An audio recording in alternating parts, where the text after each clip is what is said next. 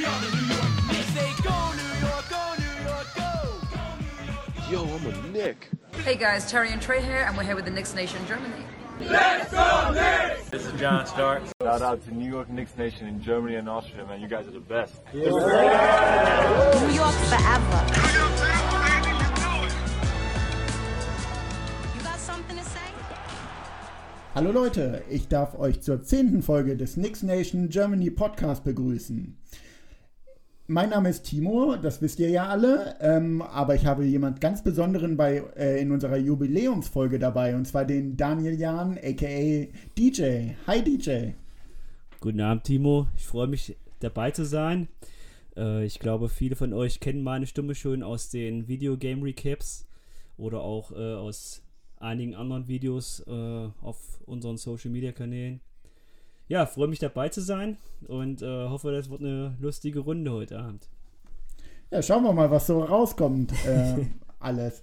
Ja. Ja, äh, wie gesagt, Jubiläumsfolge, Folge 10. Ähm, und deswegen habe ich dich heute eingeladen.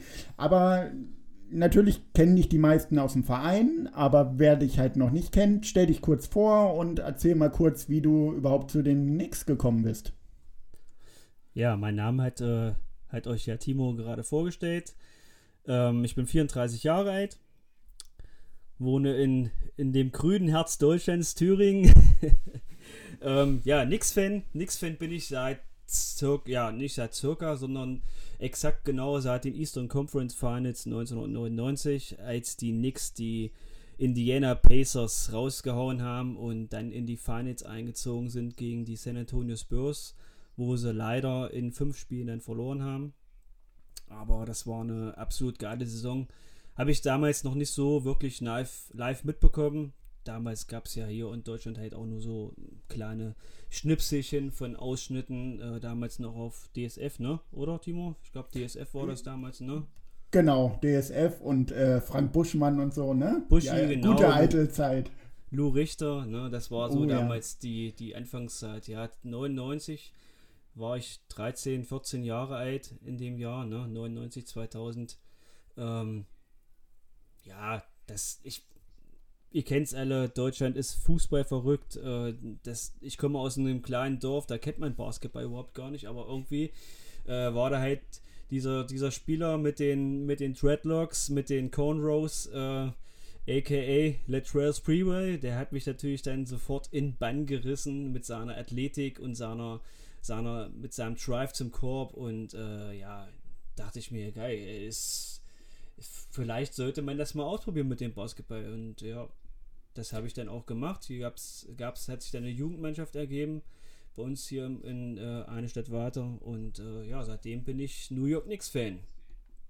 Ah, okay, also mal wieder Latrell Sprewell und mal wieder die Ja. 99er Finals beziehungsweise äh, Eastern Conference Finals. Ja. Äh, ich glaube, das ist die häufigste Antwort auf meine Frage immer, wie man zu den Knicks gekommen ist. Ich glaube, die Zeit hat wirklich äh, einiges in, ja, in Deutschland oder überhaupt Übersee außerhalb von den USA für die Knicks-Fanbase getan. Ich habe hier noch das, das Jahrbuch von 99 2000, also äh, eine Saison später. Oh, noch. wie bist du denn daran gekommen? Das ähm, muss ich, glaube ich, irgendwo mal auf Ebay erstanden haben. Ah, okay, ja. Ja, äh, Latrell ja Sprewell. sowas dann, so, sowas dann auch äh, im, in der Hand zu haben, sage ich mal. Heute ist ja alles mit Social Media, äh, klickst du mal schnell durch oder so, ne? Aber sowas dann auch in den Händen zu halten, auch gerade äh, aus dem Jahr direkt raus, ist natürlich schon auch die, die, die Hintergrundstories dann direkt äh, vor Augen zu haben. Das ist natürlich schon eine, schon eine geile Geschichte, muss ich sagen, ne? Ja, ja, auf jeden Fall. Ich habe auch noch irgendwo im Keller, äh, die sind natürlich nicht so alt, aber noch alte Baskets oder alte Five, äh, wo auch ich vor kurzem erst, weil ich den Keller aufgeräumt habe, mal wieder ein bisschen durchgeguckt habe und geguckt habe, ah, wo sind denn hier noch äh, alte Stories von den Knicks und die einfach mal ein bisschen durchgelesen habe, also so äh, zu Zeiten von Marbury und so, meinem Favorite Nick. Ja. Ähm, äh, das ist schon ganz interessant, sowas mal zu sehen. Aber ganz kurz nochmal äh, zurück. Äh, Spreewell hat es dir angetan. ähm, Ja. Damals dieser Hip-Hop-Film, äh, da warst du auch ein bisschen äh, mit drin, oder? Da, oder zu der Zeit noch nicht so. Ich? Absolut. Absolut. äh, ähm, ihr, äh, Timo, du kennst das Bild wahrscheinlich aus der WhatsApp-Gruppe, Ja. dass ich da des Öfteren mal reinstelle. Ähm, Klassenbild von der 9. Klasse. Ich in der ersten Reihe, Spreeway-Trikot, Baggy bis in die Knie. Und blonde Haare, sah ein Blonde bisschen Haare, aus wie Eminem. Kopftuch, Ja. Kopftuch. also absolut auf der Schiene. Eminem, Tupac, äh, Biggie, die ganze, die ganze Hip-Hop-Serie damals. Also das war schon, war schon eine geile Zeit.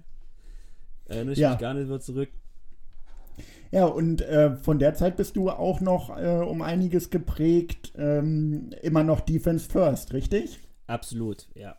Das sage ich auch immer wieder. Ähm, deswegen macht mich das auch gerade so stolz, wie unsere Mannschaft aktuell spielt. Das ist genau mein Credo.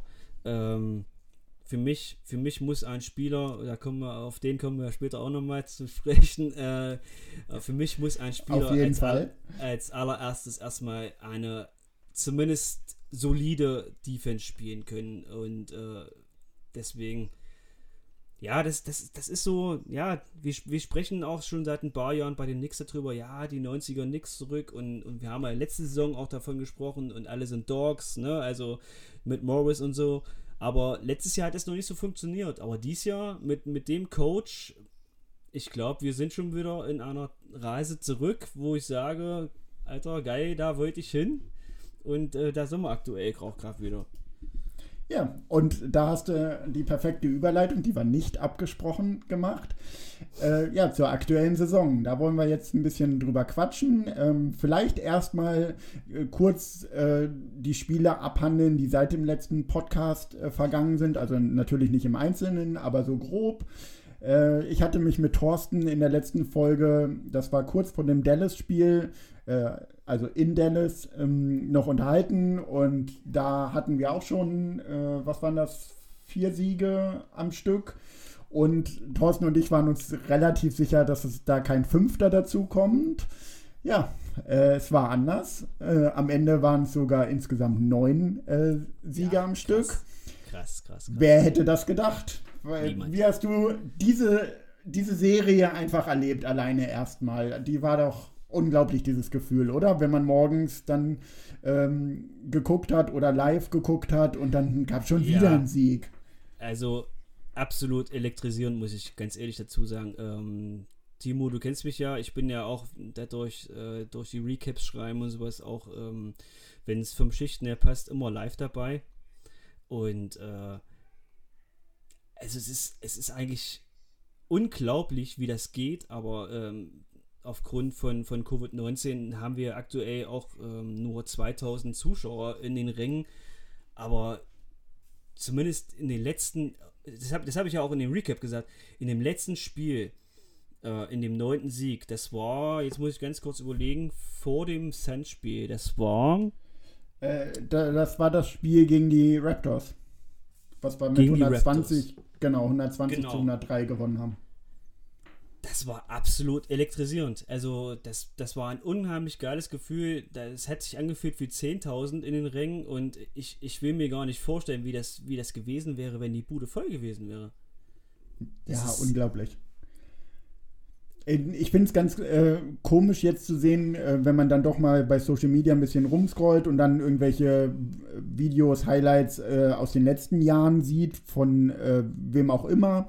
Äh, die Fans, wie sie da schon jubeln. Und wir sind uns, glaube ich, alle einig, dass die New Yorker Fans zu den besten Fans der Liga gehören. Also ganz, äh, das auch wirklich neutral äh, gesprochen, wenn die Mannschaft sich den ich sag's äh, auf den Arsch aufreißt, äh, dann sind die ganz schnell dabei, Feuer zu fangen. Und äh, ich glaube, das wäre Wahnsinn. Die, äh, der Madison Square Garden hätte keine, äh, keine Decke mehr gehabt äh, zwischenzeitlich. Wenn ich da an irgendwelche Dreier von Bullock aus der Ecke denke oder Randall dreht mal wieder auf. Also es ist Wahnsinn. Quickly äh, Dreier irgendwie mit vier Meter hinter der Drei-Punkte-Linie. Also es wäre Wahnsinn, glaube ich. Ist ja egal, wer da, wer da so gescored hat. Und es, es hätte auch, keine Ahnung, äh, Obi Toppin sein können, der vielleicht vorher fünf daneben geballert hat und, und hat dann in einem Run, einen, haut dann einen Dreier rein oder einen Putback-Dunk oder irgendwas. es, wird- es, es wird ja jeder gefeiert und genau das ist es ja, was, was, es, was uns dies Jahr ausmacht. Wir sind ein Team. Jeder steht füreinander. Äh, die Aktion, wenn irgendwer gefoult wird, da steht komplett die ganze Bench-Unit auf und, und hebt den Spieler auf und äh, all dies, dies, dieser Vibe in, in unserer Mannschaft, der ist einfach absolut geil und es, das hat man in den letzten Jahren äh, absolut vermisst, muss ich ganz ehrlich dazu sagen. Ne? Ja, auf jeden Fall. Also das ist äh, Wahnsinn, äh, wie sich das gewandt hat, dieses Bild. Wir haben jetzt endlich, und wo, worauf wir schon jahrelang predigen, endlich mal eine Struktur, ein, ein, ein, ein System implementiert in, die, in der Truppe. Und das haben wir natürlich ganz klar äh, Tom Thibodeau und Sam Steff zu verdanken.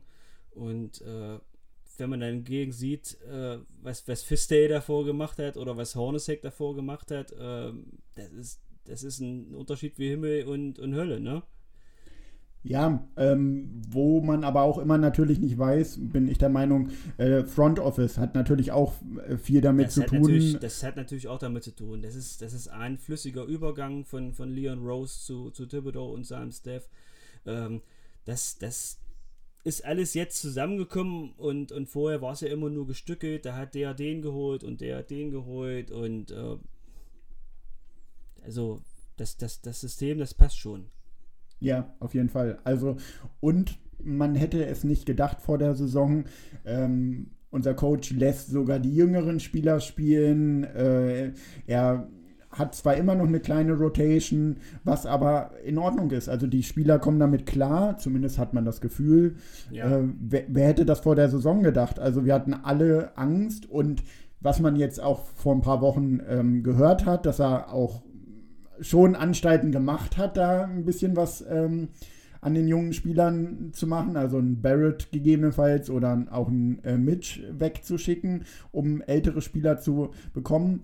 Jetzt gab es die äh, Zwischenlösung, ne? Ein Gibson, äh, ein äh, Rose, der gekommen ist, Genau, das war für Zugeständnis, im Grunde Zugeständnis, nichts. ihn, genau. Ähm, es, waren, es, war, es gab einen Artikel von der, von der New York Post, ähm, der kam vor einigen Wochen raus. Äh, dort stand halt drin, ähm, da gab es ein paar Insider-Stories und unter anderem wurde, wollte, ähm, wollte Tom Thibodeau halt RJ Barrett und Mitchell Robertson traden für, für Veteran Guys, die, die halt den, den Win-Now-Move geben, ne, den, den schnellen Erfolg. Ähm, dem hat aber dann Leon Rose, also unser Basketball, äh, President of Basketball Operations, hat da schnell einen Riegel vorgemacht und hat gesagt, nee, jetzt hier, jetzt beruhig dich erstmal, jetzt gucken wir erstmal, was wir mit der, mit der Truppe machen können. Ne, jetzt sage ich jetzt, sage ich jetzt mal so von mir aus. Das wird er so ungefähr gesagt, ja. ja, natürlich. Circa, wahrscheinlich.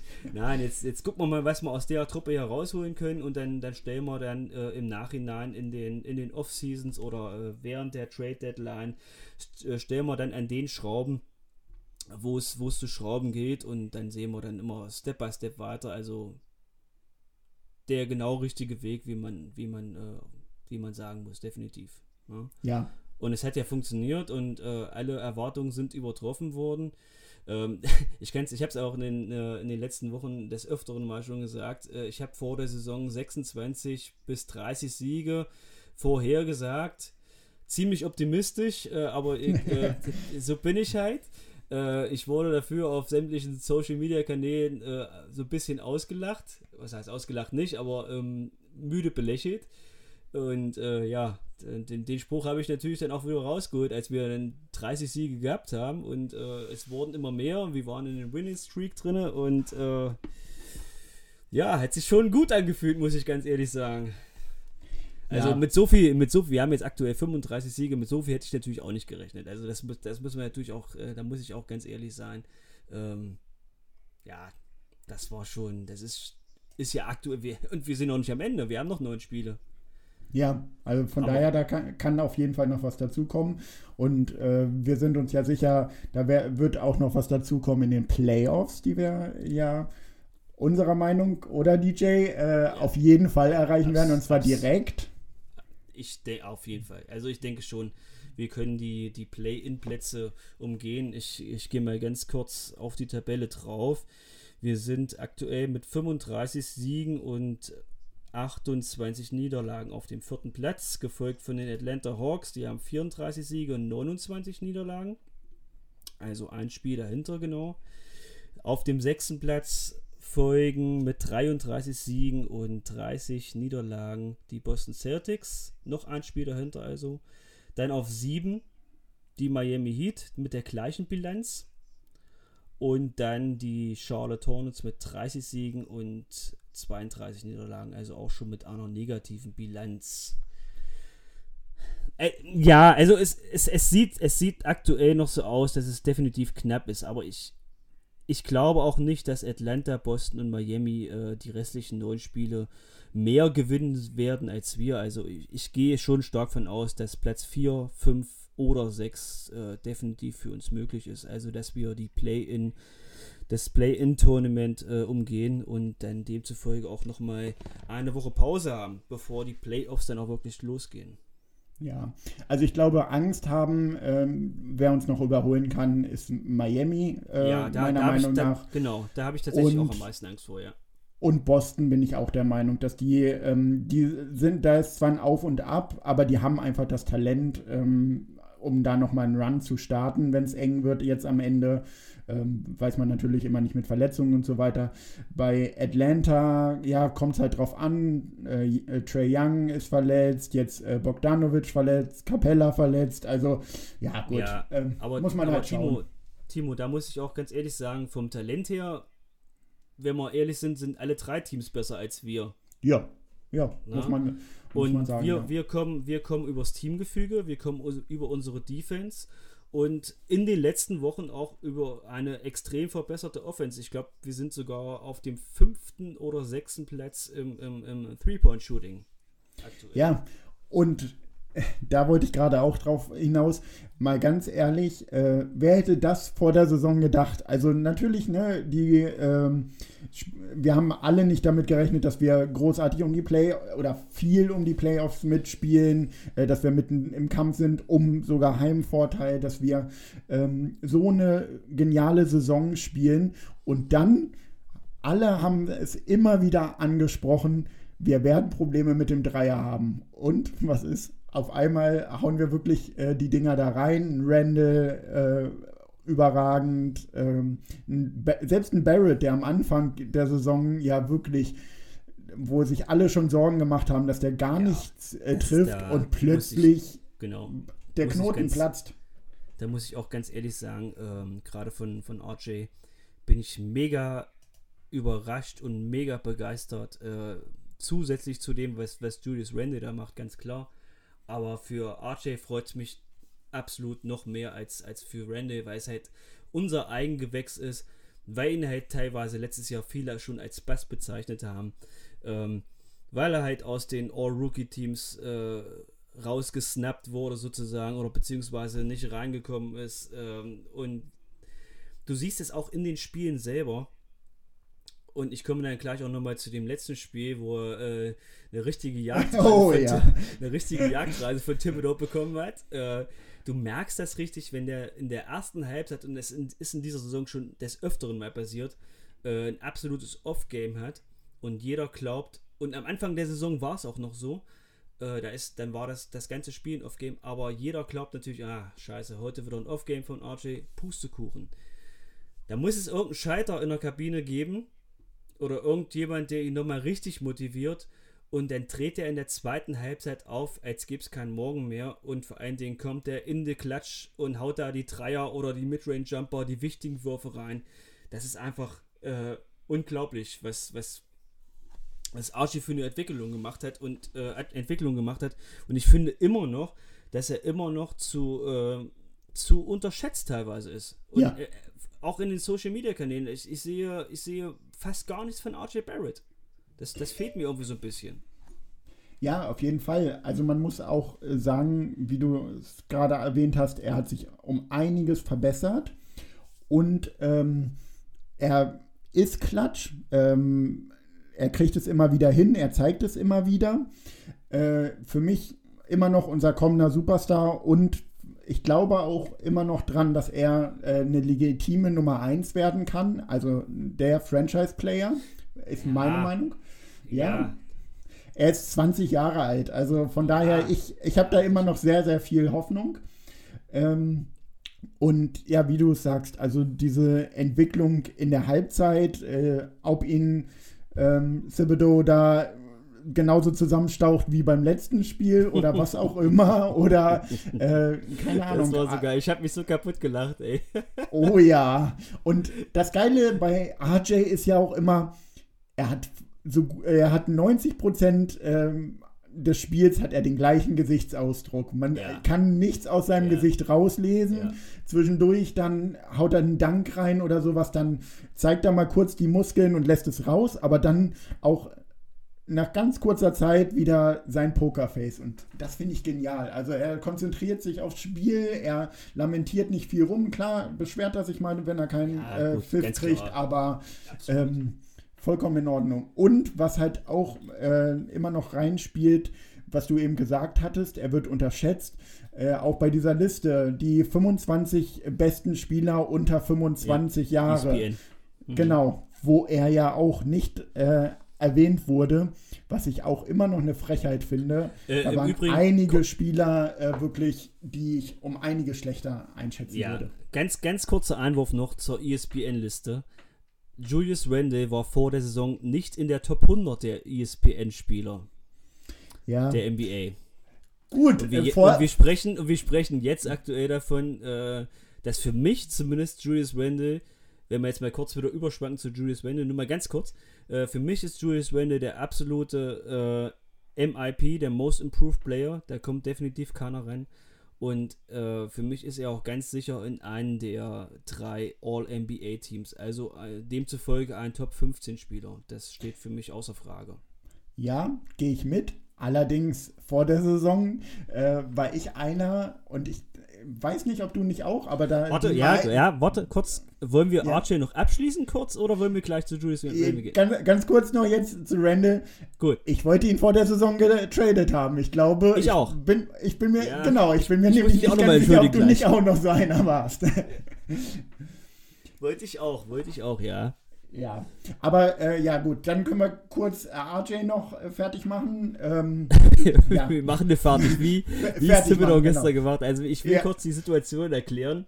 Ich bin der Meinung, dass es im zweiten Viertel gewesen ist gegen die Chicago Bulls, als er da äh, und das liebe ich so an Thibodeau, als er da in zwei defensiven Positionen so gepennt hat und äh, eine Backdoor-Cut gefressen hat und da absolut überlaufen wurde und, und Tom Thibodeau an der Seite gestanden hat mit einem bluthochrroten Kopf, Auszeit und hat sich RJ zur Seite genommen und hat richtig blank gemacht. Und na, nach dieser Auszeit saß RJ auf dem Stuhl, äh, total fassungslos, was er da gerade gehört hat. Und das war der Scheiter, den, den Thibodeau in ihm gesetzt hat, denn danach hat er absolut aufgedreht. Danach hat er, ich bin der Meinung, 22 Punkte, ne? 10 Rebounds, 6 Assists in dem Dreh. Oder, nee, warte mal, 7 Rebounds, 6 Assists, irgendwo so in dem Dreh war ja, alles gut. Ne? Äh, absolut aufgedreht, den, den, den genau richtigen Knopf gedrückt und äh, das ist das ist der RJ, den wir, den wir alle sehen wollen. Aber nochmal ganz, ganz kurz, bevor wir jetzt RJ abschließen. Ähm, ich sehe in RJ auch einen zukünftigen Star. Allerdings, ähm, so sehr ich ihn auch liebe, sehe ich ihn nicht als Nummer 1 Option bei uns. Das definitiv nicht. Äh, ich sehe ihn lange Zeit bei den New York Knicks spielen, 10, 15 Jahre gerne. Auch gerne bis zum Karriereende, aber ich sehe ihn auch jetzt schon nicht als erste Option.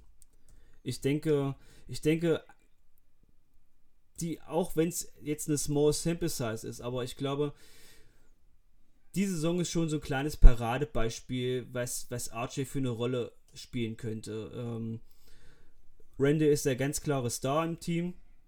Das ist klar. Und, ähm, und äh, Tom Thibodeau hat in den letzten Spielen angefangen, beide, beide, beide Minuten zu staggern. Das heißt, wenn, wenn Randall raus war, hat, ähm, hat RJ übernommen. Und ich glaube, das ist genau die Rolle ähm, für RJ Barrett in der Zukunft. Und äh, ich glaube, da wird auch niemand mit meckern, wenn er solide Zahlen auflegt, wenn er, wenn er sowas bringt wie, wie in den letzten Halbjahr der Saison jetzt. äh, Ähm, ich glaube, da können wir alle mit zufrieden sein. Auch für einen Top 3 Draft Pick. Ja, sage ich auch gar nichts gegen. Ähm, dennoch, äh, ja, wie ich es eben schon gesagt habe, er ist 20 Jahre jung. Ähm, wir hatten auch Spieler wie ein Jason Tatum, der auch eben, sogar mit schlechteren Zahlen gestartet ist, jetzt als legitimer ähm, Anführer der Boston Celtics Oh. gilt. Natürlich mit, äh, ja, doch. Er ist Topscorer, glaube ich, oder zumindest ähm, mindestens Zweiter. Und Aber ich sehe die Aber auf ist ja- Höhe. ja, ja, mh, Tatum sehe ich schon noch drüber. Der ist, wird, äh, der ist All-Star. Aber gut, ähm, wie gesagt, wir werden sehen. Ich wäre auch damit zufrieden, wenn er weiterhin äh, der zweitbeste Spieler bei den New York Knicks ist, solange er bei den Knicks äh, das ist. Ja. Und ähm, ja, von daher schauen wir mal, was kommt. Äh, die nächsten fünf Jahre werden es zeigen. Absolut, absolut. Ich glaube, in der nächsten Saison wird er den nächsten Sprung machen. Äh, da bin ich auch ganz fest von überzeugt. Ähm, wie gesagt, seine Würfe trifft er effizient. Vor allen Dingen von seinem Dreier bin ich unheimlich beeindruckt. Gerade aus der, aus der Ecke. Ähm, aus der, wenn, wenn man drauf guckt, auf der, aus der, auf, wenn man drauf guckt, auf der, aus der rechten Ecke vom, ähm, vom Spielfeld, wenn man in, der, in die Offense reinguckt. Also du, du weißt, was ich, was ich Ja, meine. ja, ja. Ähm, und vor allen Dingen bin ich auch beeindruckt äh, von seiner One-on-One-Defense. Die ist nicht immer perfekt, aber die ist absolut, ähm, absolut mehr als solide, muss ich ganz ehrlich sagen. Und äh, das, das freut mich auch unheimlich. Und das Wichtige ist, das Wichtige ist, er will auch Defense spielen. Absolut. Also da, das gibt es ja aber auch ich glaube, ganz andere ich, Beispiele. ich, genau, ich glaube, dass ich und ich glaube, dieses, dieses, dieses Credo, äh, ich will absolut Defense spielen. Ich glaube, das können wir in dieser Saison und das hätte ich auch fünf, äh, vor, vorher nicht geglaubt. Das können wir, glaube ich, jedem Spieler zuschreiben. Ja, das stimmt. Der in dieser Mannschaft spielt, möchte, glaube ich, jeder Defense spielen. Ja, ja, gebe ich dir vollkommen recht. Und wir und der Erfolg gibt uns hier recht. Ja. So, aber wir hatten es eben schon angerissen, dann springen wir jetzt mal äh, zum nächsten Spieler. Äh, Zum All-Star. ja, und zu unserem äh, Nix-MVP momentan, Ja. Julius Randle. So, deine Meinung? Ähm, wir hatten sie eben noch mal kurz angerissen. Ähm, ich möchte mich in aller Öffentlichkeit, und das mache ich gleich bei, beim anderen Spieler auch noch, ich möchte mich in aller Öffentlichkeit hier äh, vor großem Publikum bei Julius Randy entschuldigen. für all die, für all die, Beleidigung, die äh, Beleidigungen, die ich ihm letztes Jahr zugeworfen habe, äh, sei es medial oder auch vorm Fernsehen verflucht. Ähm, Mr. Beyblade zum, Beisp zum Beispiel. ähm, aber ich bin unheimlich stolz, dass, äh, dass er aktuell bei uns im Team ist und äh, aktuell diese geile Saison spielt. Vor allen Dingen auch in diesem Monat nochmal richtig abgerockt hat und für mich ist er auch der Spieler des Monats im April. Ähm, ich habe jetzt die genauen Zahlen jetzt auch nicht ähm, Ja. vor, vor der Nase, aber äh, Hammer. Wir sind wieder, wir sind wieder eine Nummer äh, in der NBA und Dank nicht ihm. nur die und nicht nur die Lachnummer ja. und nicht nur die Lachnummer und äh, ja, ich bin Julius, wenn du das hörst, den Next Nation Germany Podcast, sorry. Danke, dass du da bist. Und auf die Frage, die uns vorhin per, per Instagram gestellt wurde, ja, ich würde Ju äh, von Sami, ja, ich würde Julius Randle diesen Sommer einen Max-Deal geben. Oh, sogar ein Max-Deal. Ja. Okay. Also ich äh, stimme da natürlich ein, dass ich mich auch entschuldigen möchte. Ich habe es, glaube ich, in den anderen Podcasts aber auch schon gesagt. Ich wollte ihn vor der Saison traden. Äh, ich hätte es gut gefunden, wenn wir es gemacht hätten. Im Nachhinein hätte ich mich mega und super und unendlich doll geärgert, wenn es so gekommen wäre und er diese Zahlen und diese Saison bei einer anderen Mannschaft Ja, aufgelegt war- hätte. Ja. Aber wie wie es halt immer bei den Knicks war früher. Wie es halt immer Ja. war. Wir haben irgendeinen Spieler weggetradet. Äh, mir fallen jetzt keine Namen ein, aber äh, der hat dann irgendwo anders gerockt, ne? Ja, genau. Und ähm, ja, er ist einfach überragend. Äh, es gibt noch genug Aspekte an seinem Spiel, die er auch in diesem Sommer verbessern kann. Äh, das muss man auch ganz klar sagen. Ja. Aber äh, dennoch trägt er uns in der Offensive natürlich so extrem, das ist schon Wahnsinn. Und dieser Fadeaway äh, von der Seite, Es- den er da reinmacht, ist Es sieht einfach, es sieht auch genau der Fadeaway aus, aus, der, aus der unteren rechten Ecke. Ich glaube, da gibt es auch eine Statistik, der ist eher der beste, beste äh, treffsicherste Scorer in, in diesem Bereich. Aus der Midrange äh, Baseline. Ähm, und auch der Dreier, der sieht so flüssig aus, als, als wenn er halt so im, im, im Vorbeigehen macht er halt mal auch. Ich werfe den jetzt einfach mal. Ja, Unheimlich. ja er, ist, Unheimlich. er ist extrem zum Point Forward äh, mutiert. Absolut. Ja, und absolut. es gibt immer noch äh, zwischenzeitlich Situationen, die mich kurz ein bisschen an die Ja. äh, alte Saison erinnern. Genau, Ähm, verfällt er wieder ein altes Muster. Genau, aber die sind so gering und äh, man muss auch sagen, die Gegner respektieren es jetzt, wie oft er äh, in ein Double-Team läuft und trotzdem gute Entscheidungen trifft, ähm, Ja. muss man wirklich seinen Hut vorziehen. Ganz und eindeutig. äh, genau. Und das Auge für den Mitspieler auch, das sieht man ja auch sein, ist an seinen Assists sein, äh, die heben das Ganze auch wieder auf. ja. Klar, die, die, die Läufe in die Double-Teams rein, ähm, wo er dann manchmal auch äh, von vornherein schon sieht, dass er da nicht rauskommt, weil da zwei gute Verteidiger stehen. Die müssen nicht unbedingt sein, aber die sind natürlich zur absoluten Seltenheit äh, gekommen in, in dieser Saison, an, an, im Gegensatz zur, zur letzten Saison. Und äh, seine, wie gesagt, seine, seine Assists auf die Mitspieler, die heben das Ganze auch wieder auf, meines Erachtens nach. ja, im Und Normalfall. sein Scoring, schon. und sein Scoring ja sowieso. Und wie bei RJ auch seine Defense. Also ich bin auch unheimlich äh, begeistert von, von, von Randalls Defense. Ja.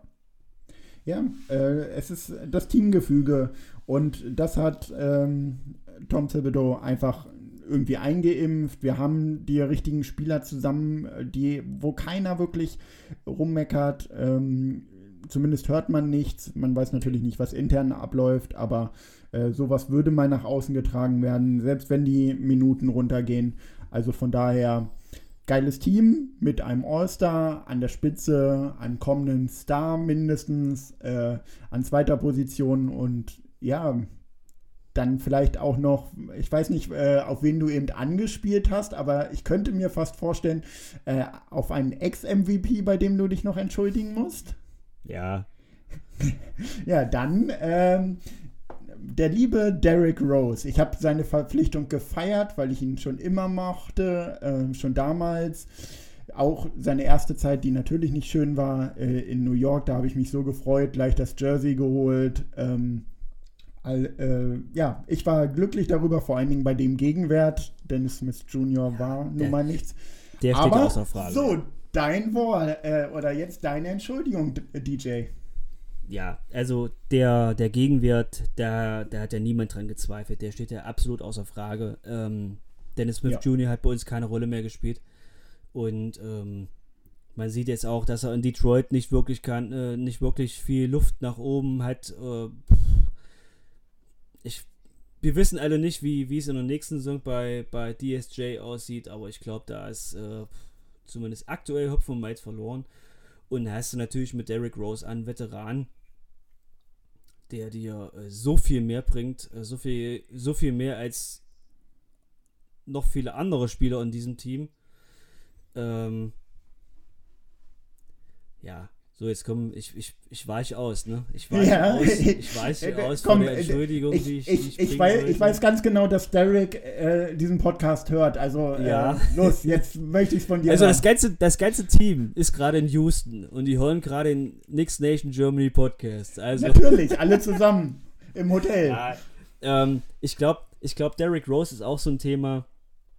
Da spalten sich auch viele Geister, äh, zumindest haben das vor der Saison, äh, beziehungs beziehungsweise vor seiner Verpflichtung, äh, viele, viele Knicks-Fans ähm, gespalten gesehen.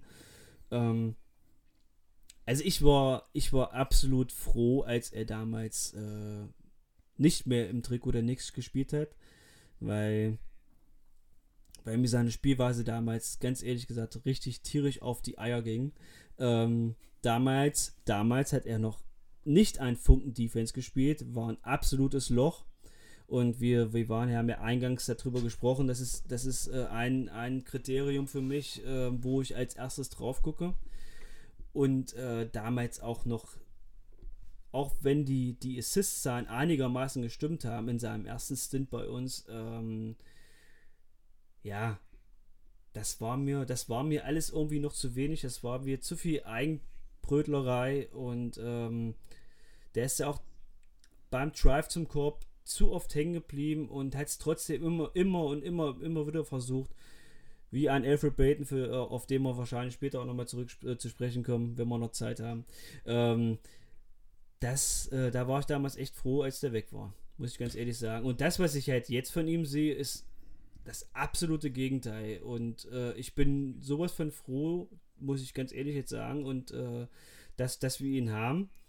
Als Ergänzung äh, von der Bank dann zu, zu Barrett und zu Randy und äh, als Hilfestellung für Bullock und für, für Burks, ähm, dass er der von der, von der Bank, dass das ähm, den Ballhändler bringt, den Orchestrator, wenn ich jetzt mal auf Englisch äh, ausdrücken würde, ne, der die, der, der, der die Knicks Offense da dirigiert ähm, und halt dann auch in den entscheidenden Phasen auch teilweise auch Klatsch. Ja. Ja.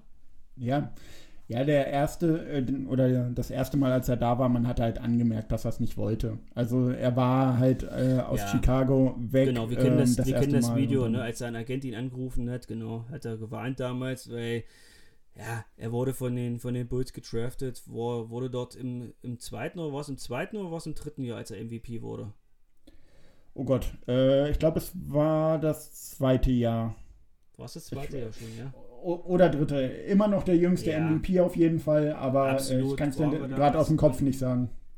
alles gut, ist ja nicht schlimm jetzt. Ähm, aber es war halt, es war halt seine Heimat und ähm, dass du da halt auch nicht mal so einfach schnell weggehen kannst, auch wenn, auch mit dem Hintergrund, dass man weiß, dass im NBA-Business, dass das schnell gehen kann, dass man mal getradet wird, aber ich glaube, damit hätte, hätten so viele nicht gerechnet, ne? Auch wenn man, auch wenn man schon gesehen hat, dass es mit den Bulls nicht mehr so weitergehen könnte, wie es, wie es damals war. Die waren in einer Einbahnstraße, da musste sich irgendwas ändern.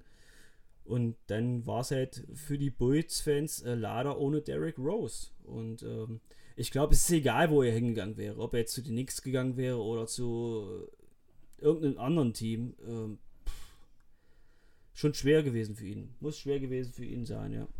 Ja, auf jeden Fall. Äh, es war übrigens seine Dr äh, in der dritten Saison. Dritte Ähm, Saison, okay, ja. Genau.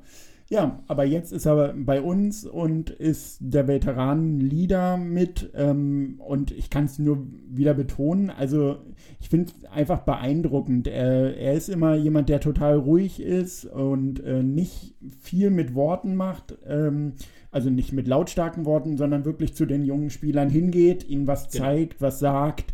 Ähm, hier musste nochmal, also natürlich weiß ich nicht äh, eins zu eins, aber man sieht halt, er sagt den jungen Spielern, ne, bei der nächsten Position, geh mal nach da, geh mal nach da. Und er belohnt die Leute. Ne? So ein Obi Toppin, der halt hinten gut gearbeitet hat, dann, äh, wenn es irgendwie möglich ist, beim schnellen ähm, Fast Break, dann äh, haut er ihm da mal einen Lobpass hin, damit er auch nochmal Selbstbewusstsein bekommt. Und das Absolut. ist das, was ich so feier. Genau. und dann das- immer das- noch seine Drives, trotz seines Alters und seiner Verletzung, die Drives zum Korb. Ähm, und das, was du eben angesprochen hast, er hat es damals übertrieben. Jetzt hat er genau dieses Mittelmaß gefunden. Aber auch, aber auch bei Derrick Rose sind es nicht die Drives, die ihn früher so berühmt gemacht haben, sondern eher kurioserweise auf einmal der, der Dreier, den er auch hochprozentig trifft. Ich glaube, der ist im, äh, in, im Teamdurchschnitt ist er, glaube ich, auf dem dritten oder vierten Platz oder so. Und äh, das, das war ja damals gar nicht. Ich glaube, der hatte damals knapp so die 30% äh, äh, oder äh, Marke erreicht irgendwo. Oder angekratzt, sagen wir es mal so.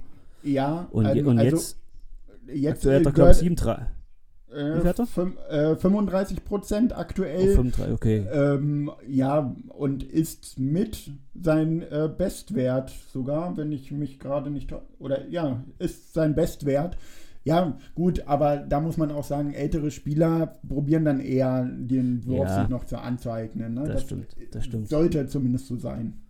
Und auch wieder beim dritten Spieler jetzt äh, in seiner Defense, auch wenn die immer noch nicht äh, elitär ist und auch nicht so nicht wirklich solide, aber sie ist wirklich okay. Und äh, da bin ich auch echt zufrieden mit, muss ich ganz ehrlich sagen. Ja. Ja. Äh, Eine Entschuldigung habe ich dennoch nicht so richtig ge äh, gehört, aber so aus dem Kontext. Entschuldigung, raus- Rose. Ich entschuldige mich bei dir. Es tut mir wirklich sehr leid. Und das war jetzt nicht ironisch gemeint. Und Sehr ich gut. habe, und wer das nachlesen will, ich habe dieses äh, auch schon schriftlich niedergelegt auf äh, sämtlichen Social Media Kanälen. Sehr gut. so, dann haben wir das da auch abgehandelt. Ähm, ja, ich weiß gar nicht, möchtest du jetzt lieber nochmal über die Spiele sprechen, äh, unseren neuen Spiele Winning Streak oder äh, doch noch auf einen Spieler eingehen? Du hattest da äh, einen kleinen eben noch erwähnt, so ein Alfred Payton, oder wollen wir da lieber den Mantel des Schweigens drüber hüllen?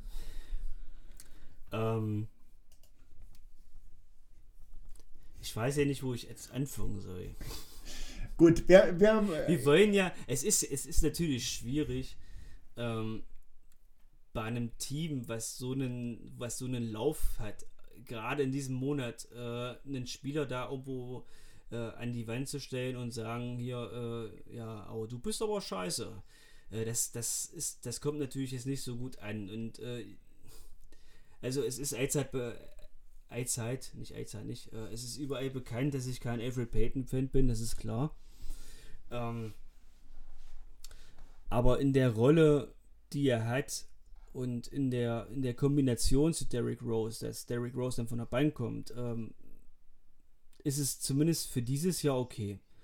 Dass wir da nächstes Jahr, dass ich da nächstes Jahr keinen Alfred Payton mehr als, als äh, Starting Point Guard sehen will, das sollte, glaube ich, auch für alle uns Fans gelten. Ähm, ja, Alfred Payton wo wollen wir anfangen? Alfred Payton hat keinen kein Wurf. Absolut gar keinen Wurf. Er trifft äh, wie, ein, wie, ein, wie ein Kuhn, äh, wie, wie ein Huhn, das, das ein Korn findet, ab und zu mal ein, ja. Ähm, dann finde ich ihn zu 70 Prozent ähm, des Öfteren extrem zu überheblich, indem er sich rausnimmt als einer der schlechtesten Werfer, trotzdem in manchen Spielen die zweit- oder drittmeisten Würfe zu nehmen, beziehungsweise die dann auch nicht wirklich hochprozentig zu treffen. Also so ein, so ein 2 von, 2 von 10 Spiel oder so ein, so ein 1 von 8 Spiel war des Öfteren mal schon drinne. Er wird teilweise ständig am Brett abgeräumt. Er versucht es trotzdem immer weiter. Und was mich halt noch mehr ärgert, obwohl er, obwohl er ein solider äh, Verteidiger ist, solider, mehr nicht. Er wird manchmal jetzt viel höher gesehen. Er ist ein solider Verteidiger. Ähm, aber was mich halt noch mehr ärgert, jetzt habe ich einen Faden verloren. Wo wollte ich jetzt hin? Was mich noch mehr ärgert, na, genau, jetzt habe ich es wieder. Was mich noch mehr ärgert daran an der Geschichte ist, dass er einfach das durchzieht, bis ihn halt der Trainer rausnimmt, aber eher weniger den Mitspieler sucht. Und das hat er in der letzten Saison hat er das eigentlich ganz gut gemacht. Er hat dann äh, den, den Drive and Kick, äh, Kick-Out-Pass gemacht. Ähm, das sieht man gar nicht mehr von ihm. Wenn mal, wenn mal ähm, ein Center Interieur steht, also äh, in einer Zone, dann, dann passt er den auch ab und zu mal an, ja. Aber so, so, ein- so, so ein Kick-Out-Pass an die, an die Dreierlinie, wo dann ein, ein Archer steht oder ein Bullock steht oder auch ein Randy steht, der kommt irgendwie, ähm, wenn er kommt, dann kommt er vielleicht zu Randy, weil die beiden sich schon ein bisschen länger kennen. Aber das ist das, was mich halt auch an ihnen extrem ärgert. Und er, wie gesagt, er ist nicht wie Derrick Rose, der, der eine Offense dirigieren kann. Das kann er einfach nicht. Weiß ich nicht. Und ähm, ich finde ihn da äh, deplatziert in dieser Rolle. Und ich denke, dass da auch im Sommer was passieren wird. Wir, wir sehen es immer wieder oder immer mehr jetzt, auch in den letzten Wochen. Ähm, seine Minuten geht zurück. Er startet sieben, acht Minuten im ersten Viertel, dann kommt Rose rein. Der spielt fast das zweite Viertel durch. Dann, dann kommt er vielleicht nochmal in der letzten Minute rein, weil Rose dann einigermaßen platt ist. Dann startet er am dritten für die, die gleiche Zeit, ist aber dann in engen Spielen zumindest im vierten Viertel komplett draußen. Und das Im ist Normalfall, absolut, ja. Hm. und das ist auch absolut wichtig, weil er ist dann, er wäre dann ein absoluter Minusspieler im, im, im Team und ähm, könnten wir dann nicht gebrauchen. Ja. Ja. Ich wünsche ihm, ich, ich, er, er merkt, er merkt, er ist, er ist ein, wahrscheinlich ein netter, netter Mensch. Ich kenne ihn nicht persönlich. Ähm, aber ich, ich möchte ihn definitiv nächstes Jahr nicht mehr im New Nix Trikot sehen. Ja, da kann ich mitgehen. Ähm, manche Ausführungen von dir finde ich ein bisschen zu hart, aber ähm, ich glaube. Ist aber meine Meinung. Genau, genau. Ähm, die sollst du auch äh, auf jeden Fall haben. Aber äh, ich gebe dir vollkommen recht in dem Punkt. Ich möchte ihn nächstes Jahr auch nicht mehr im Knicks Jersey sehen. Ich möchte, dass er weiterhin in der NBA spielt, aber er muss nicht mehr bei uns spielen. Gut, ähm, Warte, dann haben wir. Warte, der, ja? Genau, jetzt habe ich noch kurz passend zu diesem Thema Prediction für dich. Wen möchtest du nächstes Jahr als Starting Point Guard sehen? Ich bin ganz ehrlich, ich würde gerne Rose behalten und ihn als Starting Point Guard sehen und dann äh, IQ weiterhin von der, als Mikrowelle von der Bank. Gut, dann meine Meinung dazu. Ähm, Also Ich nur, mal, nur mal ganz kurz, sorry. Ähm, ich bin nämlich zu wenig jetzt auch im Thema, um zu sagen, Free Agent, äh, de, den ich gerade auf dem Schirm habe, also ein äh, Kyle Low- Lowry oder sowas, finde ich, brauchen wir nicht bei uns. Äh, den hätte ich jetzt noch gerade so, Gut. aber sonst. dann ist ja passend dazu genau meine, die richtige Meinung dazu. Denn ich finde, genau ein Kyle Lowry würde perfekt jetzt zu uns passen. Ähm, ich finde, Derrick Rose passt optimal in diese Position, die er jetzt hat, von der Bank. Denn du weißt auch, du kennst seine Verletzungshistorie. Ähm, ergo bedeutet, ähm, normalerweise kennst du Derrick Rose auch dann im nächsten Jahr ist er dann noch ein Jahr älter, maximal 20 bis 25 Minuten spielen lassen. Und ein Starting Point Guard spielt natürlich dann äh, eher, sage ich mal, 30 Minuten, vielleicht sogar mehr. Dann hatten wir ja eine ganze Zeit lang über Lonzo Ball gesprochen. Und ähm, ich war auch auf dem Train drauf und dachte, okay, Lonzo Ball, ja. Aber ich weiß nicht so wirklich, ob das passt. Wir wir kennen jetzt nun, ähm, wir kennen jetzt nun das, was Rose macht und wir kennen jetzt das, was, was Peyton in gewissen Teilen macht. Und ich habe irgendwie das Gefühl, dass Lonzo Ball für uns da, ähm, er würde eine Defense reinbringen, das wissen wir. Aber er würde auch viel den Ball haben wollen. Und ich glaube, das würde er dann äh, in dem Sinne von, von RJ und von Randy wegnehmen. Und ich glaube, der würde dann ich weiß nicht, ob das das richtige Argument dafür ist, aber ich, ähm, er würde den beiden zu viel den Ball wegnehmen wollen und, äh, also was heißt wegnehmen wollen nicht, aber ähm, ach, ich bin mir, ich bin mir nach, nach einem sehr, naja, sehr guten nicht, aber nach einem guten Jahr von Lonzo Ball noch nicht so sicher, ob er dann ähm, die Zukunft von, von uns wäre. Weil äh, wir wissen, wir wissen genau, die, die, die Bulls die Bulls suchen auch händeringend nach einem Point Guard und äh, das heißt, Lonzo Ball könnte megamäßig teuer werden. Und ich weiß nicht, ob ich das Geld dann für Lonzo Ball ausgeben würden würde. Den hatte ich gerade äh, ehrlich gesagt nicht mehr auf dem Schirm. Äh, das wäre zum Beispiel auch eine Verpflichtung, da bin ich anderer Meinung als du, die ich gerne sehen würde, weil er vom Alter her gut passt, weil er Ja, ähm, extrem viel Entwicklungspotenzial hat noch und ich glaube nämlich nicht, dass er den Ball zu viel in den Händen haben will, weil er ähm, der Point Guard ist, der gerne auch mal den Ball teilt. Also zumindest die Situation oder die äh, Spiele, die ich gesehen habe oder die Ausschnitte, die ich gesehen habe, sah es für mich so aus, dass er hinter äh, einem Zion, Ingram, ähm, selbst ein Steve Adams äh, da seine Rolle findet und die kennt und den Ball halt teilen würde. Aber ja, Das Problem, was ich daran sehe, ich glaube, wir sind jetzt wahrscheinlich auch zu schnell in dieser Saison ähm, in, in, in, eine, in eine Phase reingekommen, beziehungsweise in, in, in eine Ebene, wo wir, wo wir nicht mehr wirklich das Development-Team sind. Das heißt, ähm, wir, wir müssten ihn jetzt noch ein, zwei Jahre definitiv weiterentwickeln. Und es ist natürlich auf, auf der wichtigsten Position in der NBA extrem schwierig, wie ich finde. Und ähm, deswegen würde ich wahrscheinlich Kyle Lowry für zwei Jahre äh, ein bisschen Geld an die Seite geben. Chris Paul natürlich noch mehr, aber ich glaube nicht, dass er, dass er, er kann, er kann ausopten aus seinem Vertrag, aber ich glaube nicht, dass er die äh, statistisch zweitbeste Mannschaft äh, der NBA verlassen wollen würde. Kann ich mir zumindest nicht vorstellen. Und deswegen hätte ich einen Case für Kyle Lowry, der dir definitiv von Anfang an was bringen kann, was dir Lonzo Ball nicht bringen kann. Ja, okay. Also wie gesagt, wir, wir reden jetzt, wir reden jetzt nicht von, wir reden jetzt nicht davon, dass, äh, dass er jetzt lange bleiben soll, sondern er ist ja auch schon ein bisschen älter.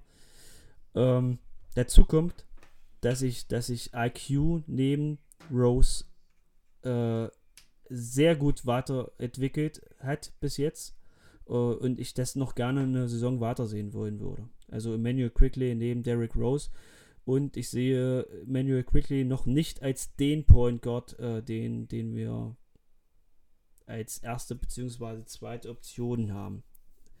Mhm. Er ist ja auch meines, meines Erachtens noch kein richtiger Point Guard. Ja, also da muss ich auch sagen, da habe ich am Anfang ein bisschen, oder haben wir, glaube ich, ganz viele ein bisschen overreacted. Er ist super Spieler und er wird uns noch ganz, ganz viel Freude bringen, Absolut. aber äh, er ist auf jeden Fall nicht Starting Point Guard äh, aktuell und wie ich der, da gebe ich dir auch recht, auch nicht äh, nächstes Jahr. Ähm, ja, gut. Äh, was würdest du denn von Dennis Schröder halten? Nichts. okay, gut. Äh, nächstes Thema. Nein, äh, du magst seine Art vom Spiel nicht oder äh, das, was man natürlich immer nur mitkriegt. Ne? Wir reden hier immer davon, äh, dass wir sehr außerhalb äh, sind und keine Experten, aber ähm, von seiner Art her, was, was würde dir an ihm stören äh, oder an, was stört ja, dich? Ja, allein, allein schon das, was er jetzt bei den Lakers ausgeschlagen hat, bedeutet schon dass er in der nächsten Saison deutlich mehr haben will. Und zwar hat er einen Vier-Jahres-Deal mit 84 Millionen insgesamt ausgeschlagen. Das sind 21 Millionen pro Jahr im Durchschnitt. Ähm, weiß ich nicht, ob er mir das wert wäre. Ich glaube eher nicht. Ich glaube okay. nicht. Okay man sagt zwar, man sagt zwar, dass er dadurch, dass er jetzt vor ein oder zwei Jahren äh, Vater geworden ist, dass er ein bisschen ruhiger geworden ist mit seiner überheblichen Art und man hört ja hier und da immer mal die Geschichten, aber ähm, ja, dieses, diese, diese Story mit dem, mit dem Ausschlagen dieses, dessen, dieses Vertrages kann ich nicht so ganz nachvollziehen. Vor allen Dingen, er würde im nächsten Jahr immer noch mit LeBron James spielen, mit dem aktuell besten Spieler der Welt und da frage ich mich, warum man dann so ein Deal ausschlägt. Da was, was, was verlangt er denn da? Ja, er, spielt neben, er, spielt, er würde neben AD und neben LeBron James spielen und schlägt 21 Millionen im Jahr aus. Vielleicht, vielleicht, ist aber genau das das Problem. Neben LeBron und AD, dass er halt doch noch immer äh, ja, genau, den Drang dazu nämlich, hat, sich zu beweisen. Ja, weil er die erste Geige spielen will und die ist er nun mal leider nicht. Ja. Er möchte, äh, er möchte ein Team haben, wo, wo, wo ganz klar feststeht, dass er die erste Geige ist. Das hört man immer wieder irgendwo raus und das ist nochmal ein gutes Beispiel dafür. Und, äh, und das wäre er bei den Knicks nicht. Ja, natürlich. Ähm, gut, er, vielleicht ist es auch einfach ne, die erste oder zumindest die zweite Geige, weil bei den äh, Lakers ist er ja maximal die dritte Geige. Wenn überhaupt. Ähm, genau. Und da, das kann sein natürlich, dass das ein bisschen an ihm nagt. Aber gut. Okay, äh, Dennis Schröder hätte natürlich äh, für uns endlich mal einen Deutschen ja, äh, im Knicks Jersey, wäre schon ganz geil. Ähm, für uns als Fanclub auch ziemlich cool, aber ja. Gut. Von, ähm, von dem Aspekt auf jeden Fall, klar. Genau. Und äh, da würde ich eigentlich schon gerne kurz vielleicht nochmal ähm, über die Saison im Allgemeinen reden. Ähm, was glaubst du noch, wie es weitergeht? Und ja, wir haben zwar am Anfang schon drüber gesprochen, aber ja, wie ist dein Feeling äh, diese Saison, äh, in die wir alle, glaube ich, reingegangen sind mit äh, Player Development wollen wir haben, wir wollen die jungen Spieler sehen und jetzt sind doch Veteranen dabei, äh, die einige Zeit von jungen Spielern äh, nehmen. Und da komme ich gleich noch zu einem natürlich, äh, den äh, hebe ich mir zum Schluss auf. Ähm, ja, wa was sagst du zu der Saison? Ganz kurz und knapp, fuck it, wir sind bald in den Playoffs. ja, so, so kann man es auch sagen. Sehr gut. Ja. Die Stimmung ist gut im Team. keiner reklamiert irgendwo rum. Äh, mehr will ich eigentlich gar nicht sehen. Okay. Alle, alle Spieler sind zufrieden, auch wenn sie nicht spielen. Und ähm, ja, was willst du mehr? Gut, okay.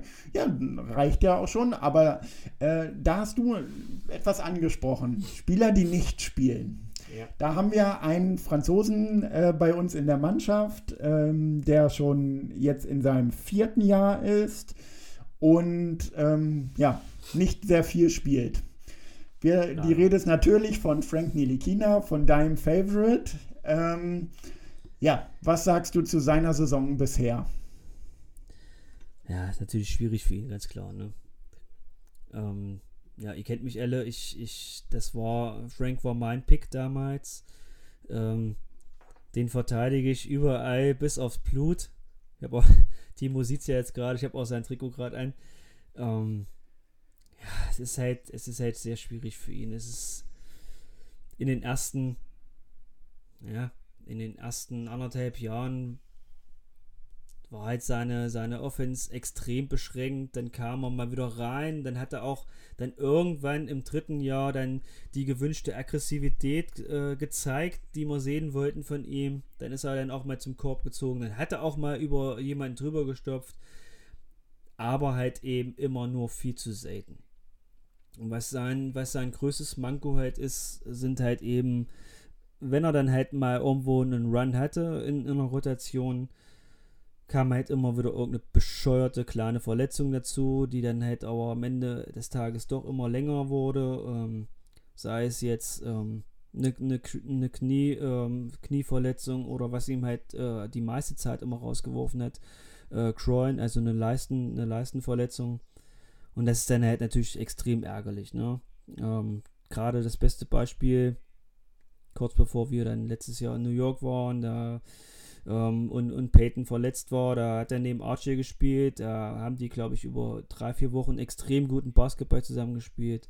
Und dann kam halt wieder so eine blöde Verletzung dazu und dann war er raus. Und ja, so, so, spiegelt sich Frank seine, seine äh, Karriere, Karriere bis jetzt ab. Ne? Nicht, der, nicht der hochprozentigste Scorer, im Gegenteil. Und äh, ja, er ist halt defensiv äh, elitär. Das kann auch keiner abstreiten. Und ähm, da halte ich auch händeringend dran fest. Ähm, aber das bringt dir halt nichts, wenn du halt den Ball nicht in dem Korb unterbringen kannst, zu größten Teilen. Hat er zwar in dieser Saison äh, zumindest am, vom Dreier her sehr gut gemacht und ich bin der Meinung, er führt immer noch die Dreierliste bei den Knicks zumindest an, mit über 40 Prozent aber halt eben eine Small Sample Size und ähm, da können wir jetzt keinen großartigen Wert draus ziehen. Ja, und jetzt haben wir halt ähm, einen Coach mit Tom Thibodeau, wo man eigentlich sagt, ja, jetzt ist, das wäre ja eigentlich der beste Coach für ihn. Defense Coach. Ja, und er spielt ja trotzdem nicht. Weil wir halt jetzt im vierten Jahr immer noch nicht so wirklich wissen, was seine genaue Position ist. Er, er kann Point Guard spielen, ähm, er kann Shooting Guard spielen und er kann auch die Small Forward Position spielen. Und das Ganze kann er eben halt auch verteidigen. Und das Problem ist halt, ähm, gerade bei Tom Thibodeau brauchst du eine genaue Positionsbeschreibung, dass du einen Rotationsplatz hast. Also zumindest so ziemlich genau. Und ähm, dann hat er halt in, in, in gut, Alfred Payton, warum auch immer. Eigentlich müsste zumindest in dieser Saison Derrick Rose starten, das stimmt schon. Ähm, ja, Derrick Rose auf jeden Fall vor sich, als, als Point Guard zumindest. Ähm, IQ, der immer wieder heiß gelaufen ist in dieser Saison, hat er vor sich. Dann hast du halt einen Veteran in Alec Burks vor dir. Und dann spielt halt Tom Thibodeau eben halt nur eine 10-Mann-Rotation und dann wird es halt eben schwierig für ihn. Ja, Okay. Trotzdem, trotzdem, abschließend noch dazu gesagt, trotzdem ähm, glaube ich im ganz tiefen Inneren, dass er uns in den Playoff noch in einigen Situationen extrem viel helfen kann. Und wir wissen alle, dass sich auch mal ganz schnell jemand verletzen kann. Und dann ist er halt dann auch da. Und es lobt ja auch Tom Thibodeau, auch über, über Kevin Knox, der genauso wenig spielt. Die Jungs trainieren trotzdem immer hart mit und, und sind allzeit bereit, wenn der Coach die Nummer ruft, wird der, steht der Spieler auf und geht aufs Spielfeld und gibt alles. Ja, das muss man sagen. Ähm, man hört kein Gezeter, äh, sei es von äh, Kevin Knox noch von Frank, äh, ähnliches. So, ähm, aber um jetzt mal dich ein bisschen zu triggern, äh, ich bin nämlich zum Beispiel der Meinung, äh, die Defense von Frank ist nicht mehr äh, so elitär, wie es ähm, noch war, beziehungsweise natürlich hat das auch was damit zu tun, dass er wenig spielt, aber ähm, wo er dann jetzt in letzter Zeit, wenn er mal reingekommen ist, über eine gewisse Zeit, äh, hat er sich in der Defense angestrengt, aber innerhalb von wenigen Minuten oft zwei Fouls kassiert, ähm, übermotiviert. Ja, äh, das ist ja ganz klar. ja, aber das, ja, aber das ist richtig, Timo. Das, das stimmt, absolut. Ähm, allerdings muss man das dazu sagen, dass, dass dieses Problem mit, den, mit dem Foul-Problem, das hat er schon in seiner ganzen Saison, in, in seinen ganzen vier Jahren gehabt. Immer und immer wieder. Er ist dann halt natürlich, ähm, er ist dann halt natürlich extrem. Er sagt sich, jetzt muss ich Ehrgeizig. beweisen ja, ehrgeizig. Jetzt ist mir das Wort nicht eingefallen. Er ist natürlich extrem ehrgeizig und sagt, jetzt muss ich es sofort beweisen und ist da sofort am Mann dran und vergisst dann aber halt immer wieder mit seinen langen Armen, dass er halt dann mal äh, schnell die, die Pfiffe abbekommt. Wo ich natürlich Ja. dazu sagen muss, dass er da auch äh, des Öfteren Pfiffe bekommt, wo man sich vor den Kopf fest. Ne? Aber über Schiedsrichterleistung brauchen wir jetzt nicht zu sprechen. Das, das ist, auch, ist auch nicht das Thema. Genau. Nee, ähm, aber genau das ist zum Beispiel eine Sache, die mich extrem stört. Also äh, Ja, wir sind, natürlich, das ist nervig, absolut.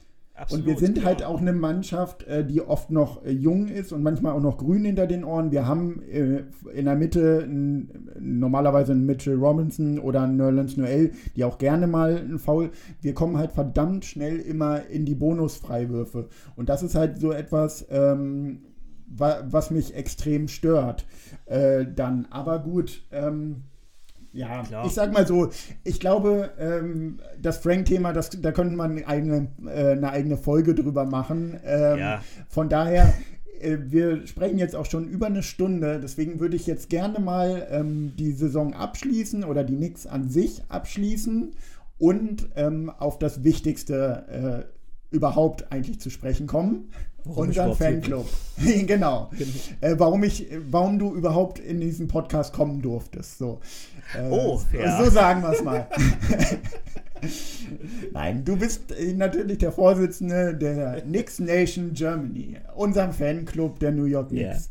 Ja. Ja, ähm, vielleicht äh, kurz vorab mal für die Leute, die zuhören, die uns nicht wirklich kennen. Was sind wir und warum haben wir uns zusammengeschlossen? ich gehe das mal ganz kurz, ähm, gehe mal ganz kurz zurück zu den, zu den Ursprüngen. Und zwar ähm, im Jahr 2014 oder 15, jetzt bin ich mir nicht mehr ganz sicher, war das erste, das erste Knicks-Spiel in London, NBA Global Games. Und dort hat unser damaliger Präsident ähm, hat Knicks-Fans gesucht, die auch dorthin wollen, zu diesem Spiel. Und hat daraufhin auf Facebook ähm, eine offene Anfrage gestellt. Hi Leute, ich suche deutschsprachige Knicks-Fans, die auch nächste Woche oder in zwei Wochen, ich weiß gar nicht mehr genau, ähm, zu dem Spiel nach London fliegen. Da haben sich dann auch ein paar gemeldet. Daraufhin ähm, hat er dann diese, diese Gruppe gegründet. First German Knicks Talk hieß die damals. Und ja, diese, diese Basis in dieser Gruppe wurde immer größer, immer größer. Ich bin dann auch irgendwann ein oder zwei Jahre da, äh, später dazugestoßen. Du da ja auch, glaube ich, ne? Äh, nein, da war ich noch nicht dabei. Das denkst du jedes Mal, wenn wir darüber Stimmt, reden. stimmt, und äh, richtig, jedes hast recht, Mal, genau. äh, nein, bin ich nicht. Naja, jedenfalls wurde halt die, die Basis immer größer. Da, dort konnte auch jeder was in den Feed reinschreiben. Und ähm, dann hast du natürlich auch, ähm, du hast dein eigenes Bild von deiner Truppe und äh, es war dann halt, es war dann halt natürlich auch extrem viel, was dann halt auch dort geschrieben wurde. Und dann habe ich halt mit einigen von den Jungs immer mal privat geschrieben, über Messenger und dann habe ich dann halt gefragt, hier, äh, wollen wir nicht mal über WhatsApp schreiben? Ja, kurz und knapp haben sich dann zwei, drei Leute gefunden, mit denen ich dann halt ständig geschrieben habe und dann habe ich gesagt, ach fuck it, äh, jetzt, jetzt eröffne ich mal so eine, so eine WhatsApp-Gruppe und habe die anderen halt jeweils gefragt, ob sie was dagegen haben. Ja, dann waren wir dann irgendwann so 10, 12 Leute in dieser WhatsApp-Gruppe. Und dann haben wir gedacht, wollen wir uns nicht mehr treffen. Und dann haben wir uns in Berlin getroffen. Ähm, ja, Timo, sieh es gerade nicht. Ähm, dann haben wir uns in Berlin getroffen im, im März 2017. Und ja, kurze Zeit äh, später wurde aus der, aus der Schnapsidee sozusagen in, äh, bei dem Treffen, äh, haben wir uns überlegt, äh, einen Fanclub zu gründen. Und äh, das war dann im September 2017 soweit. Nach langem Recherchieren, ob das überhaupt möglich ist und nach langem Recherchieren äh, festzustellen, dass wir der einzige und erste offizielle ähm, Fanclub eines NBA-Teams sind, haben wir dann Nägel mit Köpfen gemacht und haben uns dann mit 13 Gründungsmitgliedern im, äh, im Register eintragen lassen. Mittlerweile, mittlerweile sind wir so knapp an die 150 Mitglieder und das ist das Ganze stetig gewachsen. Mit Mitgliedertreffen und, ähm, und äh, beim Draft Night haben wir Game Watching Partys gemacht, regionale. Dann waren wir halt eben auch äh, im Januar 2019 mit 50 Leuten zusammen. sorry mit 50 Leuten zusammen in, in, äh, in London gewesen, haben dort alle die gleichen T-Shirts angehabt, haben dort alle im gleichen Block gesessen, haben äh, die Chance dazu gehabt, uns mit Spielern am Spielfeld reinzutreffen und mit ehemaligen Spielern und haben dort Fotos gemacht. Wir waren sogar am Hotel äh, der Nix, wo ich dann halt auch äh, mit ein Bild mit Frank Nilikina machen durfte. Es war quasi für mich mehr wert als das ganze Spiel. du siehst auf diesem Bild auch einfach nur glücklich aus. Ja, das war ich auch. Also mehr als das. Mehr als das. Dann haben wir ähm, kurz vorm Spiel uns mit unseren Freunden äh, aus New York, äh, Terry und Trey, getroffen, haben mit denen ein Interview gemacht. Komme ich auch gleich nochmal drauf zu. Ähm, haben kurz vorm Spiel in der Lobby ein The Zone-Interview gemacht mit Daniel Herzog. Ähm, das könnten vielleicht auch einige von euch kennen. Die sind zumindest äh, später darauf auf uns zu sprechen gekommen. Und noch, ähm, noch einige andere Sachen, wie zum Beispiel äh, das damalige Treffen. Ich weiß nicht, warst du dabei mit Christoph Porzingis? Leider nicht, nein. Noch nicht. Äh, das war auch ganz cool eigentlich. Äh, damals waren ja auch seine vertrottelten Brüder, muss ich jetzt hier live und eher mal sagen, auch dabei. die meines Erachtens immer noch die Schuldigen waren an dieser ganzen Misere in New York. Aber gut, das wäre auch wieder so ein Thema, was wir extra mal behandeln müssten. Ja, und dann äh, schlussendlich unser größtes Highlight ähm, im März 2020 äh, die große Reise nach New York. Dort hatten uns dann äh, Terry und Trey eingeladen. Vater und Mutter sozusagen. Äh, wer sie noch nicht kennt, geht mal auf äh, YouTube. Mu Mutter und Sohn meinst du? Was habe ich jetzt gesagt? Äh, Vater und Mutter. Okay, gut. Jetzt, ich, es, ist schon, es ist schon zu spät heute. Mutter und Sohn natürlich, natürlich. Geht auf YouTube, NYK, Terry und Trey. Dort gibt es auch nach jedem Spiel ein Postgame. Die haben uns dort eingeladen, ein riesengroßes Spektakel für uns aufgesetzt. Wir waren freitags in äh, Walt Frasers Restaurant, haben dort eine Game Viewing Party gemacht mit den ganzen New Yorker YouTubern wie äh, Nix Fan TV, ähm, Hard Nix Live, Nick of Time Show, äh, die ganzen Jungs waren da, haben äh, mit uns den Abend gerockt, obwohl die Knicks da einen auf die Mütze gekriegt haben gegen die Oklahoma City Thunder. Ähm, aber das war, das war einfach nur speziell und einfach nur absolut geil. Am nächsten Tag waren wir dann noch äh, im Rocker Park, dort, könnten dort zusammen zocken. Äh, das haben die alles für uns organisiert und dann am, am Main-Tag sozusagen, am Sonntag, äh, das große Spiel gegen die Pistons, was wir, was wir hinterher in einer, in einer Lounge äh, feiern durften. Ähm, vorm Spiel durfte man noch äh, am Spielfeldrand, äh, hatte ich dann die Chance dazu, mich mit Alan Houston zu unterhalten und den, den Fanclub vorzustellen. Und äh, ja, es war einfach nur, einfach nur grandios. Und das, das absolute Highlight war natürlich dann nach dem Spiel, durften wir dann alle zusammen auf, aufs Spielfeld drauf und durften auf dem Logo ein großes Gruppenbild machen. Das war, das war der Hammer. War absolut geil. Ja, äh, ich war leider da auch nicht mit dabei, aber ja, die Bilder, äh, da wird man schon sehr neidisch und denkt sich, ach, äh, irgendwie hätte ich es doch möglich machen müssen.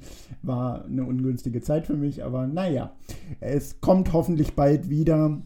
Nochmal, wenn Corona äh, vorbei ist, dann äh, glaube ich schon, dass das nochmal organisiert wird, dass wir das nochmal hinkriegen. Absolut, absolut, klar. Äh, wir sind ja trotzdem weiterhin immer noch im, im ständigen Kontakt mit, mit den ganzen Leuten. Ähm, die schreiben uns ein auf, auf, auf Social Media, auf Social Media, wie es uns geht, jetzt gerade natürlich in der Pandemie. Und ähm, ja, also bei, gerade bei dieser Game Viewing Party, das, das, äh, das habe ich auch den Abend so oft gesagt. Die Knicks haben da gegen, gegen Chris Paul und Dennis Schröder damals noch in Oklahoma sowas von auf die Mütze bekommen. Aber auf das Spiel hat tatsächlich gar keiner wirklich geguckt, weil wir haben uns den ganzen Abend äh, äh, nett mit den Jungs unterhalten, ähm, über, über das ganze Leben gesprochen. Das war, das war irgendwie viel mehr wert, als, als irgendwie nur über den Nix zu sprechen. Na klar, sprechen wir, sprechen wir auch über den Nix, aber dieses Zusammentreffen, dieses globale Zusammenführen auch, ähm, ist, ist der Hammer. Ja, aber da, da muss man einfach im, sogar schon im Kleineren sagen, allein dieses Zusammenführen, was wir im Verein haben, in Ja. WhatsApp-Gruppen, ähm, über Instagram, über Twitter, wenn wir untereinander schreiben, das ist Wahnsinn. Genau. Dieses äh, Gefühl ähm, miteinander, man äh, findet am Anfang Gleichgesinnte, man hat den kleinsten gemeinsamen Nenner, ist immer die Nix. Und da äh, sind schon Freundschaften draus entstanden, die, glaube ich, äh, ewig halten werden oder ähm, einfach, ja, verdammt gute Freundschaften. Man kann sich äh, auf die Leute verlassen. Also es gibt halt ganz viele kleine Stories, äh, die ich jetzt alle erzählen könnte, die einfach äh, zeigen Wahnsinn. Also ne, äh, sei es hier, ich bin gerade in der Stadt, kann mir jemand gerade mal aushelfen mit der und der Sache oder hier das mal zeigen. Ähm, im, also das ist einfach Wahnsinn. Dieses ähm, aus dir wird uns ist nicht nur ein Slogan. Das ist schon Genau. ähm, ziemlich extrem äh, geworden. Äh, hätte ich im Leben auch nicht gedacht. Ich weiß noch, wie mich Daniel damals bei Facebook angeschrieben hat und gefragt hat, ob ich nicht Mitglied werden will. Und ich gedacht habe, ja, was bringt denn mir das? Also, ähm, ja, warum? Ich bin nix Fan. Warum soll ich in einen Fanclub? Was habe ich da für einen Vorteil von? Und dann habe äh, habe ich erstmal gesagt, ne, ich überlege es mir. Dann hast du mich nochmal angeschrieben und gefragt, Ja, ne? ich bin da ziemlich, ich bin da ziemlich penetrant. ich Genau, ein ganz bisschen penetrant, ja, was aber vollkommen in Ordnung war. Und dann habe ich mich dazu durchgerungen. Und ganz ehrlich, ich bereue es überhaupt nicht. Also, äh, ist einfach Wahnsinn. Ähm, man hat irgendwelche Probleme mal, ähm, braucht eine andere Meinung oder äh, man spricht halt über die Nix, kotzt sich aus oder freut sich gemeinsam. Ähm, es ist immer super. Ich kannte niemanden im Verein vorher. Ich habe jetzt mit einigen Leuten ähm, geschrieben, telefoniert, ähm, wenn die Pandemie vorbei ist, hoffentlich auch bald mal treffen. Und ähm, das ist einfach, ja, unglaublich. Hätte ich nie, niemals erwartet. Also, wenn ihr Knicks-Fans seid, meldet euch bei uns. Ihr, Absolut. ihr seid alle willkommen. Ähm, nochmal kurzer ähm, Wink nochmal zurück.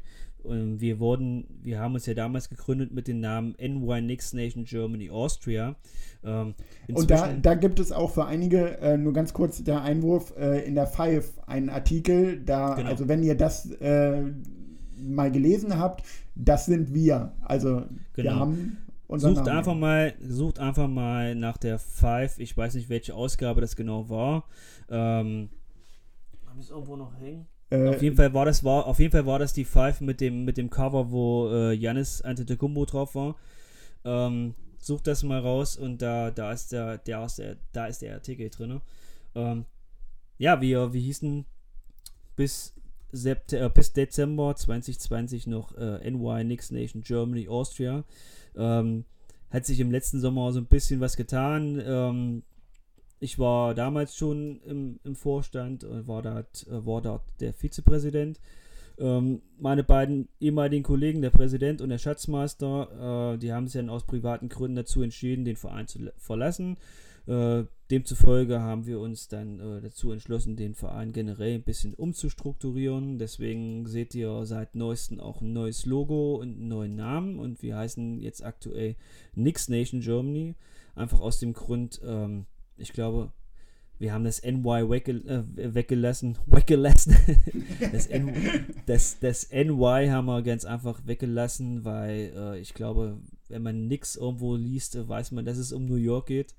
Und äh, wir haben den Passus Austria äh, rausgetan, weil es jetzt mittlerweile sich so entwickelt hat, ähm, dass wir nicht nur Mitglieder aus äh, Deutschland und Österreich haben, sondern halt eben auch aus der Schweiz, aus Frankreich, aus ähm, Irland, aus England, aus New York direkt selber und sogar aus Alaska. Und äh, Los Angeles haben wir Mitglieder. Und das ist äh, mittlerweile global geworden. Ähm, da natürlich die Basis unserer, unserer Mitglieder, also die meisten Mitglieder trotzdem noch aus Deutschland kommen, haben wir uns dann einfach ähm, gemeinschaftlich dazu entschieden. Wir haben über diesen, über diesen Namen, es gab sechs oder sieben Namen, ähm, haben wir abgestimmt und wir haben uns dann äh, mehrheitlich dafür entschieden, den, den Verein Next Nation Germany zu nennen. Ähm, haben demzufolge auch ein neues Design ausgearbeitet. Nochmal Shoutout an, äh, an Krachti. Ähm, es wird demnächst wird's Merchandise von uns geben. Ähm, da geben wir dann euch aber nochmal genauer Bescheid. Äh, ist natürlich aktuell gerade ein bisschen schwierig in der, in der Pandemie, da irgendwo auch ähm, Termine zu finden und äh, da was auszuarbeiten. Die, unsere, unsere Homepage ist auch bald fertig. Und äh, vielleicht auch noch vor, vor Ende der Saison. Ja, und bis dahin könnt ihr uns natürlich auf Instagram, Twitter, Facebook jederzeit finden, anschreiben. Genau. Äh, dann äh, setzt sich äh, DJ auch gerne mit euch in Verbindung. Ja. Genau. Und ähm, ich habe es gerade mal nebenbei rausgesucht. Das war die 563. Also wenn ihr da ja. mal reinguckt, äh, genau. Auf den ersten, keine irgendwo äh, innerhalb der ersten zehn Seiten äh, ist irgendwie ein kleiner Artikel über uns. Ist ähm, eine Seite. Ja, ein, genau, eine Seite. Eine komplette Seite, ja. Genau. Ja. Gut, ähm, wir haben jetzt schon ordentlich gequatscht, DJ. Willst ja. du noch was zum äh, Verein kurz sagen, beziehungsweise frage ich dich vorab erstmal, bevor wir es vergessen. Äh, die 50% Siegquote, halten wir die? Ja, ne? Ja. Jetzt, ja. Äh, jetzt macht die Frage auch nicht mehr ganz so viel Sinn, äh, dennoch wollte ich sie dir stellen. Äh, sind ja ich sage, wir haben am Ende der Saison 39 Siege. 39, also noch vier Siege aus den letzten neun Spielen. Ja, 39 oder 40. Also ich bin mir, ich bin noch unsicher, ich, ob, äh, ob wir vier oder fünf Siege holen, aber äh, die sollten es definitiv mindestens werden und damit haben wir dann auch den vierten Platz gesichert. Ergo in der ersten Runde Homecourt Advantage und wer dann unser Gegner wird. Ähm, du meinst hoffe, unser Opfer. Du meinst unser Opfer. Äh, das ist jetzt, nee, ich will es eben nicht so, so, so cocky ausdrücken, äh, Opfer, weil ich habe ganz, ganz ehrlich, wir haben es vorhin kurz angesprochen, so ein bisschen Angst vor dem Miami Heat. Den Playoff Miami Heat, wir kennen sie aus dem letzten Jahr, äh, aus dem letzten Jahr und ihr wisst, was die dann gemacht haben.